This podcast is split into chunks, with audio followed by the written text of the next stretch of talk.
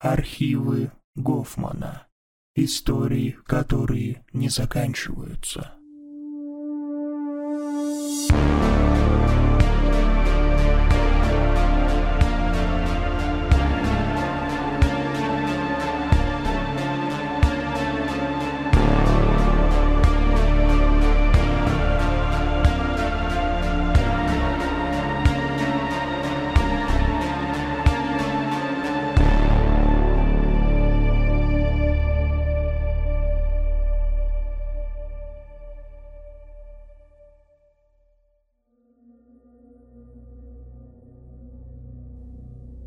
Тебе, наверное, доводилось испытывать чувство того, что ты в этом мире лишний. Это чувство, оно не из приятных. Кажется, будто ты не соответствуешь этой реальности, или реальность не соответствует тебе. Кажется, будто все эти люди, машины, здания, вся эта биотехномасса не имеет к тебе никакого отношения. Кажется, будто все это просто не для тебя. А вместе с этим обычно приходят депрессия и мысли. Мысли о смысле жизни, а вернее о том, а если он, этот смысл. Обычно это чувство быстро проходит, да и возникает оно не слишком часто. Но не в моем случае. Когда я был еще совсем маленьким, а лет 7-8, мои родители наставляли меня тому, как правильно, по их мнению, жить. Вот вырастешь ты, говорил отец, выучишься, найдешь работу по душе, сам заведешь семью и детей. А зачем? Прерываю я его. Что? Немедленно изрекает он. Это даже не вопрос. Это упрек. Зачем? Повторяю я. Уже тише. Да за тем, что так нужно. Все так делают. Что за вопрос вообще?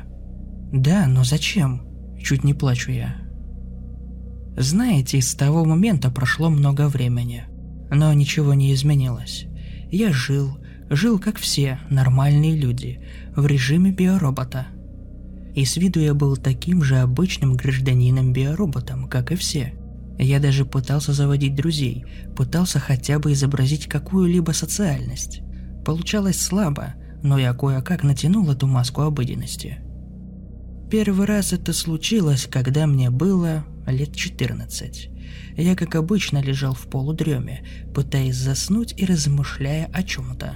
Стрелки беспрерывно тикающих часов, висящих у меня на стене, указывали на два ночи. В окне, находившемся в поле моего зрения, тускло светила почти полная луна. Звезд не было видно за блеклыми облаками.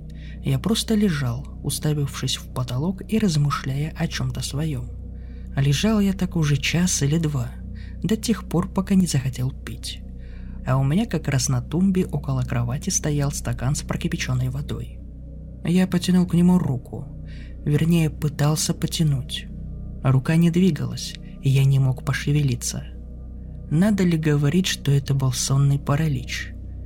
На тот момент я, кстати, уже знал, что это такое, поэтому не впадал в панику. Но, тем не менее, нервничал и с нетерпением ждал, когда этот паралич пройдет начались какие-то невнятные зрительные и звуковые галлюцинации. Это не слишком напугало меня, я был к ним готов. Все шло по канонам этого явления, до тех пор, пока галлюцинации не стали принимать странные формы, необъяснимые формы. Из окна стал брызжить черный свет. Это был не тот свет, который излучают лампы Вуду, которые именуют лампами черного света – нет, в моем случае это был самый натуральный черный свет. Свет черного цвета. Сначала черный свет просто брежал, но затем поток его лучей, если их можно так назвать, стал разрастаться. При этом, как ни странно, я не чувствовал ни страха, ни удивления. Вообще ничего. Я весь превратился в зрение и слух. Тик-так, оглушительно отбивали маленькие настольные часики, в то время как лучи черного света заполняли мою комнату. И тут что-то произошло. Мне стало неистово больно. Я был готов закричать, но просто не мог. Даже замычать я не мог. Еле как приподняв голову, я увидел, что черные лучики коснулись моих ног. Нет, не просто коснулись. Они разъедали их, как порция хорошей концентрированной серной кислоты. Мыча от боли, я все еще силился приподняться, отползти от разрушительных темных лучей, но я не мог. Черный свет продолжал выжигать меня. Теперь уже вся комната была им залита, а я просто медленно плавился, почти как омары, которых варят заживо. В агонии мои мысли стали хаотичным потоком слов и образов, а боль все нарастала. И вдруг покой. Не стало больше ни боли, ни страха, не стало меня и моего тела, только чистое сознание, витающее в потоках тьмы. Я растворился в черном свете, став его частью. Мне внезапно стало так хорошо, как я себя еще никогда не чувствовал. На мгновение мне показалось, что я наконец-то обрел свой истинный дом, место, предназначенное именно для меня. Я был счастлив. Но это продлилось недолго. Мысли и образы стали снова путаться, и я провалился в глубокий сон. Утро, которое принесло мне еще один бесполезный день. Возможно, все, что я пережил в ту ночь, было лишь необычной галлюцинацией, вызванной сонным параличом но что-то подсказывало мне, что это не так. Дальше снова следует ничем не примечательный отрезок моей жизни, недостойный твоего внимания, случайный читатель. Я просто жил, как и все, как и раньше, но кое-что навсегда изменилось в моем сознании. Черный свет навсегда поселился во мне, медленно, но верно перекрывая мой разум. Каждый день я мечтал о том, чтобы это видение повторилось, нет, даже не так. Я мечтал навсегда раствориться в этой тьме, стать ее частью, покинуть не мой мир. Ничего не происходило. Я снова был биороботом. То, о чем дальше пойдет речь, происходило в прошлую ночь. Я, придя с работы, приготовил себе ужин и включил телевизор, чтобы монотонные реплики героев очередного сериала служили фоном для моей трапезы. Тут раздался звонок в дверь. Нехотя оставив тарелку с недобитым ужином, я прошел в коридор и посмотрел в запыленный глазок входной двери. Перед ней стоял один мой коллега по работе, искренне считавший себя моим другом. Назовем его условно Иваном. Иван был не то чтобы пьяницей, но некоторым любителем выпить, по любому поводу или даже без иного.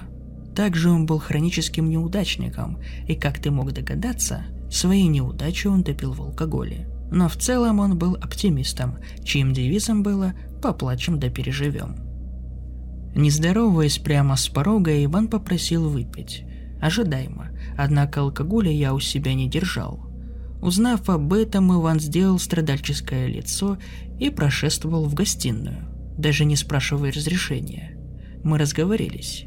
На мой вполне резонный вопрос, что случилось, последовала долгая и нудная тирада Ивана.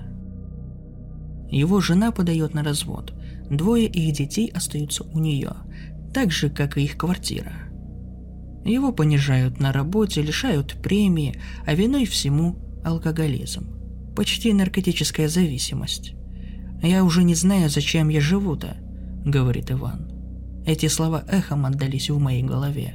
Выключили какой-то механизм в моем разуме, я почувствовал недомогание, и под предлогом выйти покурить, пошел на балкон.